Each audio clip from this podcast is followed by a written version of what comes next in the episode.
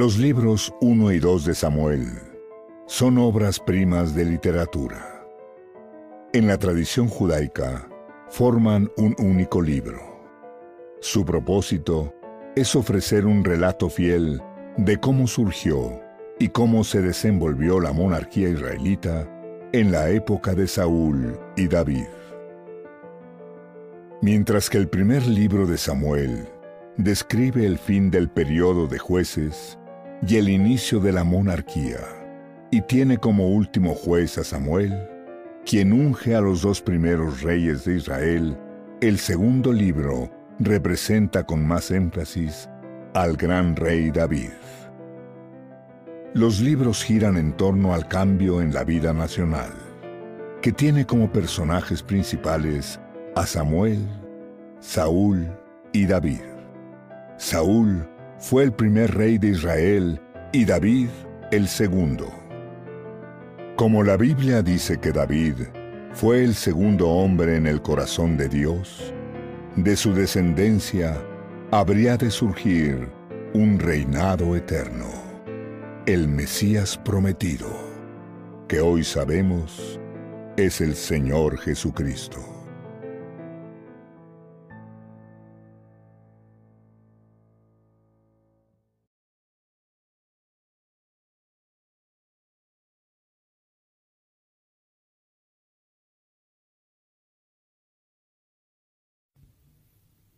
Bienvenidos.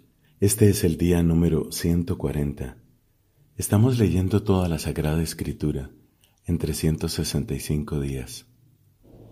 Alabado sea el Señor que nos ha concedido la perseverancia hasta este momento. De Él nos fiamos, su Santo Espíritu invocamos, porque deseamos ser fieles no solo a este propósito, sino principalmente al mismo Señor, que nos ha hablado con tanta sabiduría y que quiere que nuestra vida sea conforme a su propósito. Hoy tenemos textos del segundo libro de Samuel, del libro de los Salmos y del Evangelio según San Marcos. En el nombre del Padre y del Hijo y del Espíritu Santo. Amén. Comienzo del segundo libro de Samuel.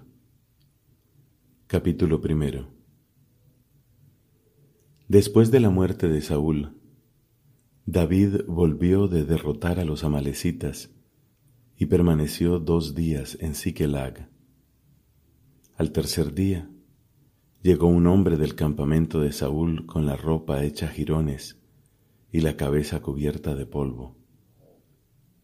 Cuando se presentó ante David, cayó con el rostro en tierra y se postró. ¿De dónde vienes? le preguntó David.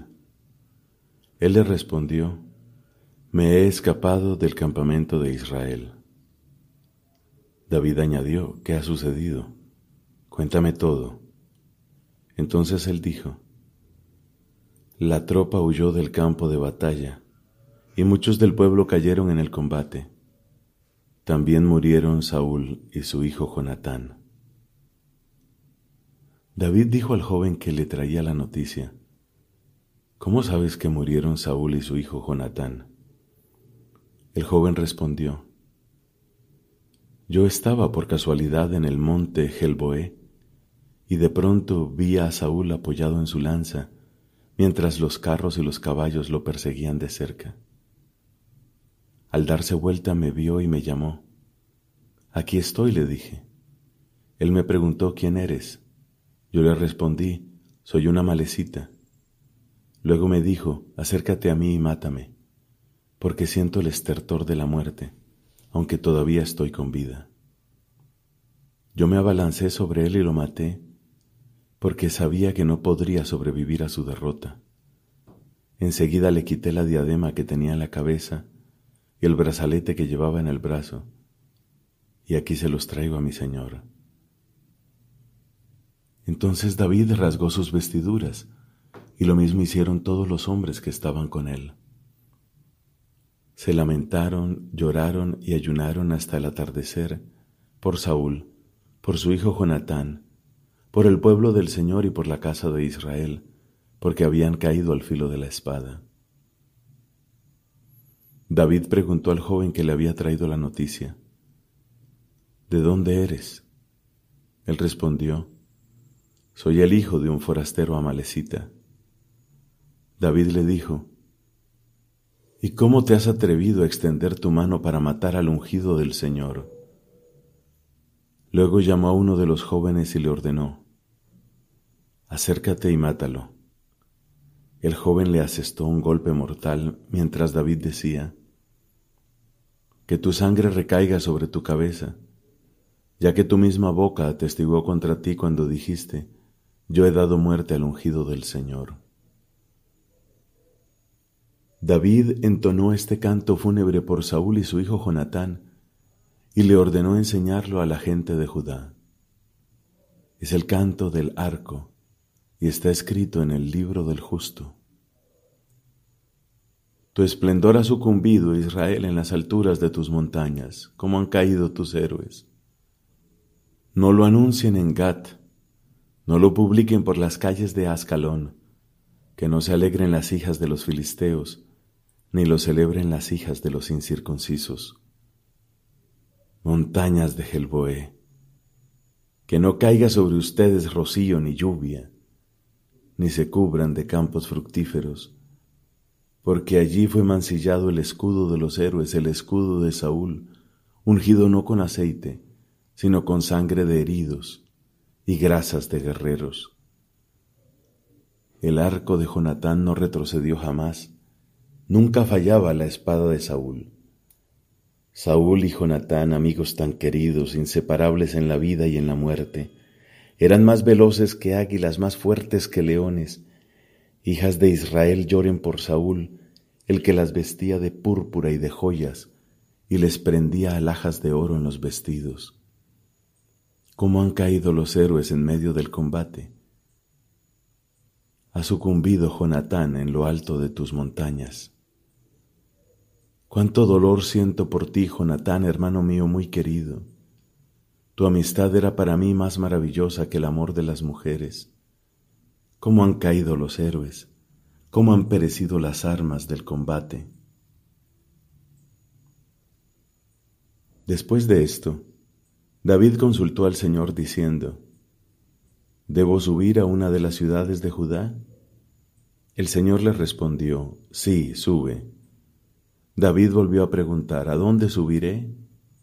A Hebrón, le respondió el Señor. Entonces David subió con sus dos mujeres, Ahinoam de Israel y Abigail, la mujer de Nabal el de Carmel. Hizo subir también a los hombres que lo acompañaban cada uno con su familia, y se establecieron en las ciudades de Hebrón. Luego vinieron los hombres de Judá y ungieron allí a David como rey sobre la casa de Judá. Cuando informaron a David que los hombres de Iabés de Galaad habían sepultado a Saúl, él les envió unos mensajeros para decirles, que el Señor los bendiga por haber realizado este acto de fidelidad hacia Saúl su Señor, dándole sepultura. Quiera el Señor tratarlos ahora con fidelidad y lealtad. Yo por mi parte los trataré con la misma bondad, ya que han obrado así. Manténganse firmes y sean valientes, ahora que ha muerto Saúl su Señor, y la casa de Judá me ha ungido a mí para que sea su rey. Pero Abner, hijo de Ner, jefe del ejército de Saúl, había tomado a Isbaal, hijo de Saúl, y lo había hecho cruzar a Mahanaim, donde lo proclamó rey de Galaad, de los Asuritas, de Israel, de Efraim, de Benjamín, en una palabra de todo Israel. Isbaal, hijo de Saúl, tenía cuarenta años cuando comenzó a reinar sobre Israel y reinó dos años. Solo la casa de Judá seguía a David. David fue rey de Judá en Hebrón durante siete años y seis meses. Abner, hijo de Ner, y los servidores de Isbaal, hijo de Saúl, salieron de Mahanaim en dirección a Gabaón.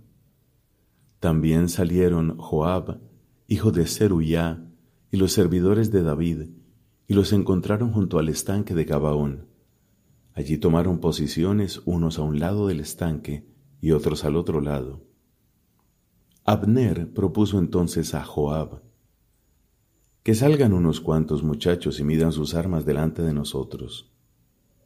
Muy bien, replicó Joab.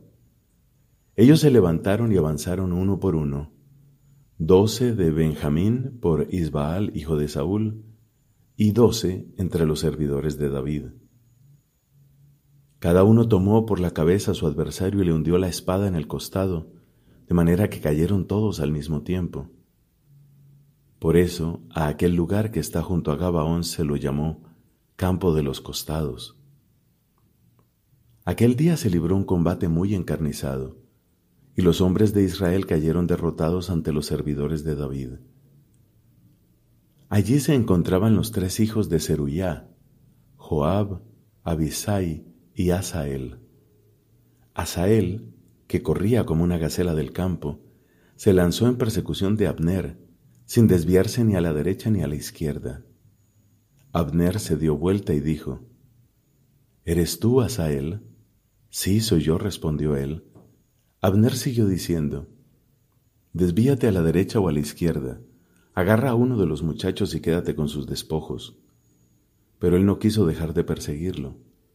Abner le insistió diciendo, Deja de seguirme, o tendré que dejarte tendido de un golpe.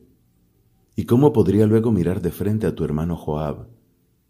Pero Asael no quiso apartarse, y Abner lo hirió en el bajo vientre con la punta trasera de su lanza. Esta le salió por detrás, y él cayó muerto allí mismo. Todos los que llegaban al sitio donde Asael había caído muerto se paraban. Joab y Abisai persiguieron a Abner, y al ponerse el sol llegaron a la colina de Ammá, que está al este de Giach, sobre el camino del páramo de Gabaón. Los benjaminitas se concentraron detrás de Abner formando un grupo bien compacto y se apostaron en la cima de una colina. Entonces Abner gritó a Joab, ¿Terminará alguna vez esta masacre? ¿No te das cuenta que al fin no habrá más que amargura? ¿Qué esperas para decirle a tu gente que deje de perseguir a sus hermanos? Joab respondió, por la vida de Dios, si tú no hubieras hablado, solo por la mañana habría dejado esta gente de perseguir a sus hermanos. Luego Joab hizo sonar el cuerno, y todo el ejército se detuvo. Ya no persiguieron más a Israel y desistieron del combate. Abner y sus hombres caminaron toda aquella noche por la Arabá y cruzaron el Jordán. Luego recorrieron todo el Bitrón y llegaron a Mahanaim. Joab, por su parte, dejó de perseguir a Abner y reunió toda la tropa. Entre los servidores de David faltaban diecinueve hombres, además de Asael. Los servidores de David, en cambio, habían matado a trescientos sesenta entre los benjaminitas y los hombres de Abner. Joab y sus hombres se llevaron el cadáver de Asael y lo sepultaron en la tumba de su padre, que está en Belén. Después de caminar toda la noche, llegaron a Hebrón cuando despuntaba el día. Palabra de Dios. Te alabamos, Señor. Salmo número 131. Canto de peregrinación de David. Mi corazón no se ha ensoberbecido, Señor, ni mis ojos se han vuelto altaneros. No he pretendido grandes cosas, ni he tenido aspiraciones desmedidas. No, yo aplaco y modero mis deseos, como un niño tranquilo en brazos de su madre. Así está mi alma dentro de mí. Espere Israel en el Señor, desde ahora y para siempre. Padre, te da gloria a tu Hijo en el Espíritu Santo, como era en el principio, ahora y siempre, por los siglos de los siglos. Amén. Del Evangelio según San Marcos, capítulo 11, versículos del 12 al 33. Al día siguiente, cuando salieron de Betania, Jesús sintió hambre. Al divisar de lejos una higuera cubierta de hojas, Se acercó para ver si encontraba algún fruto, pero no había más que hojas, porque no era la época de los higos. Dirigiéndose a la higuera le dijo, Que nadie más coma de tus frutos. Y sus discípulos lo oyeron. Cuando llegaron a Jerusalén, Jesús entró en el templo y comenzó a echar a los que vendían y compraban en él. Derribó las mesas de los cambistas y los puestos de los vendedores de palomas y prohibió que transportaran cargas por el templo. Y les enseñaba, ¿acaso no está escrito, mi casa será llamada casa de oración para todas las naciones? Pero ustedes la han convertido en una cueva de ladrones. Cuando se enteraron los sumos sacerdotes y los escribas, buscaban la forma de matarlo, porque le tenían miedo, ya que todo el pueblo estaba maravillado de su enseñanza. Al caer la tarde, Jesús y sus discípulos salieron de la ciudad. A la mañana siguiente, al pasar otra vez, vieron que la higuera se había secado de raíz. Pedro, acordándose, dijo a Jesús, Maestro, la higuera que has maldecido se ha secado. Jesús respondió, Tengan fe en Dios, porque yo les aseguro que si alguien dice a esta montaña, Retírate de ahí y arrójate al mar, sin vacilar en su interior, sino creyendo que sucederá lo que dice, lo conseguirá. Por eso les digo, cuando pidan algo en la oración, crean que ya lo tienen y lo conseguirán. Y cuando ustedes se pongan de pie para orar, si tienen algo en contra de alguien, perdónenlo, y el Padre que está en el cielo les perdonará también sus faltas. Pero si no perdonan, tampoco el Padre que está en el cielo los perdonará a ustedes. Y llegaron de nuevo a Jerusalén. Mientras Jesús caminaba por el templo, los sumos sacerdotes, los escribas y los ancianos se acercaron a él y le dijeron, ¿Con qué autoridad haces estas cosas? ¿O quién te dio autoridad para hacerlo? Jesús les respondió, Yo también quiero hacerles una sola pregunta. Si me responden, les diré con qué autoridad hago estas cosas. Díganme, ¿el bautismo de Juan venía del cielo o de los hombres? Ellos se hacían este razonamiento. Si contestamos del cielo, él nos dirá, ¿por qué no creyeron en Él? Diremos entonces de los hombres, pero como temían al pueblo, porque todos consideraban que Juan había sido realmente un profeta, respondieron a Jesús, no sabemos. Y él les respondió, yo tampoco les diré con qué autoridad hago estas cosas. Palabra del Señor. Gloria a ti, Señor Jesús.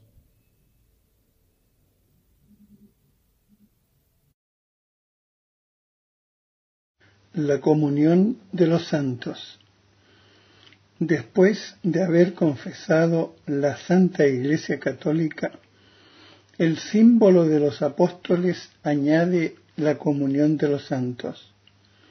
Este artículo es, en cierto modo, una explicación del anterior.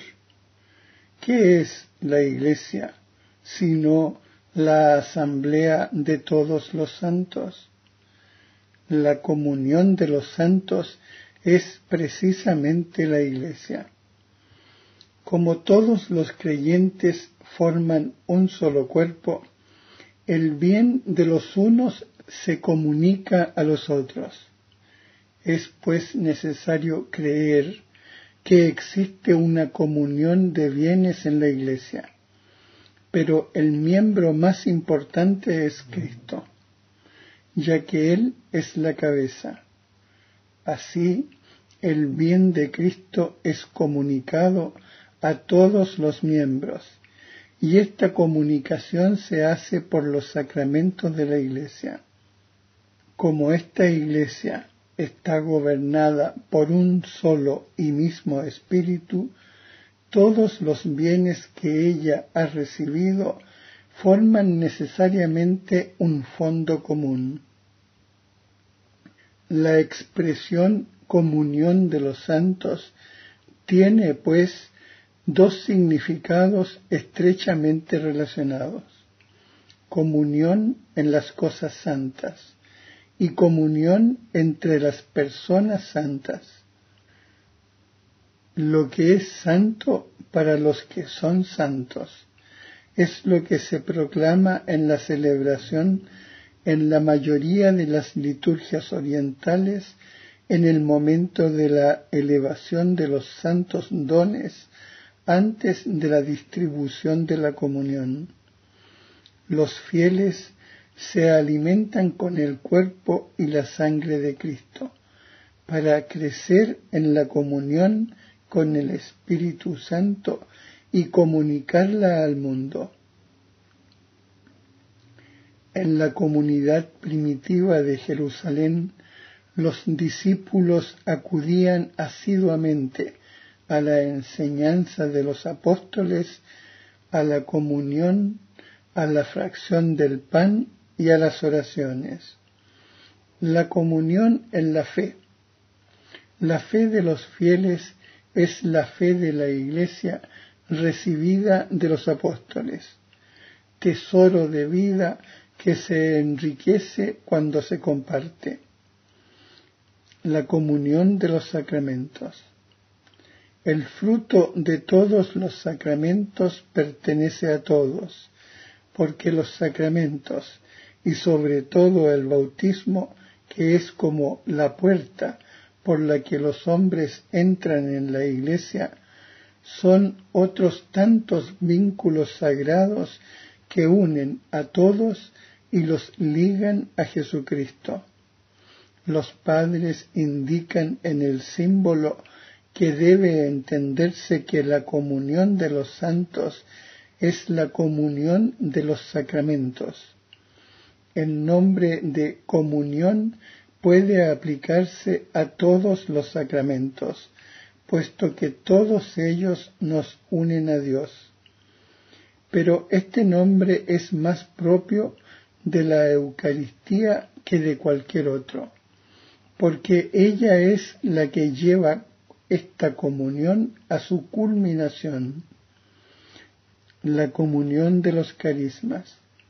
En la comunión de la Iglesia, el Espíritu Santo reparte gracias especiales entre los fieles para la edificación de la iglesia. Pues bien, a cada cual se le otorga la manifestación del Espíritu para provecho común. Todo lo tenían en común. Todo lo que posee el verdadero cristiano debe considerarlo como un bien en común con los demás y debe estar dispuesto a ser diligente para socorrer al necesitado y la miseria del prójimo. El cristiano es un administrador de los bienes del Señor. La comunión de la caridad.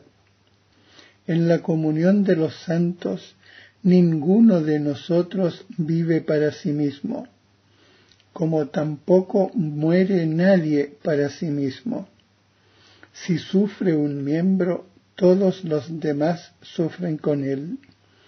Si un miembro es honrado, todos los demás toman parte en su gozo. Ahora bien, vosotros sois el cuerpo de Cristo, y sus miembros cada uno por su parte. La caridad no busca su interés. El menor de nuestros actos hechos con caridad repercute en beneficio de todos. En esta solidaridad entre todos los hombres, vivos y muertos, que se funda en la comunión de los santos, todo pecado daña a esta comunión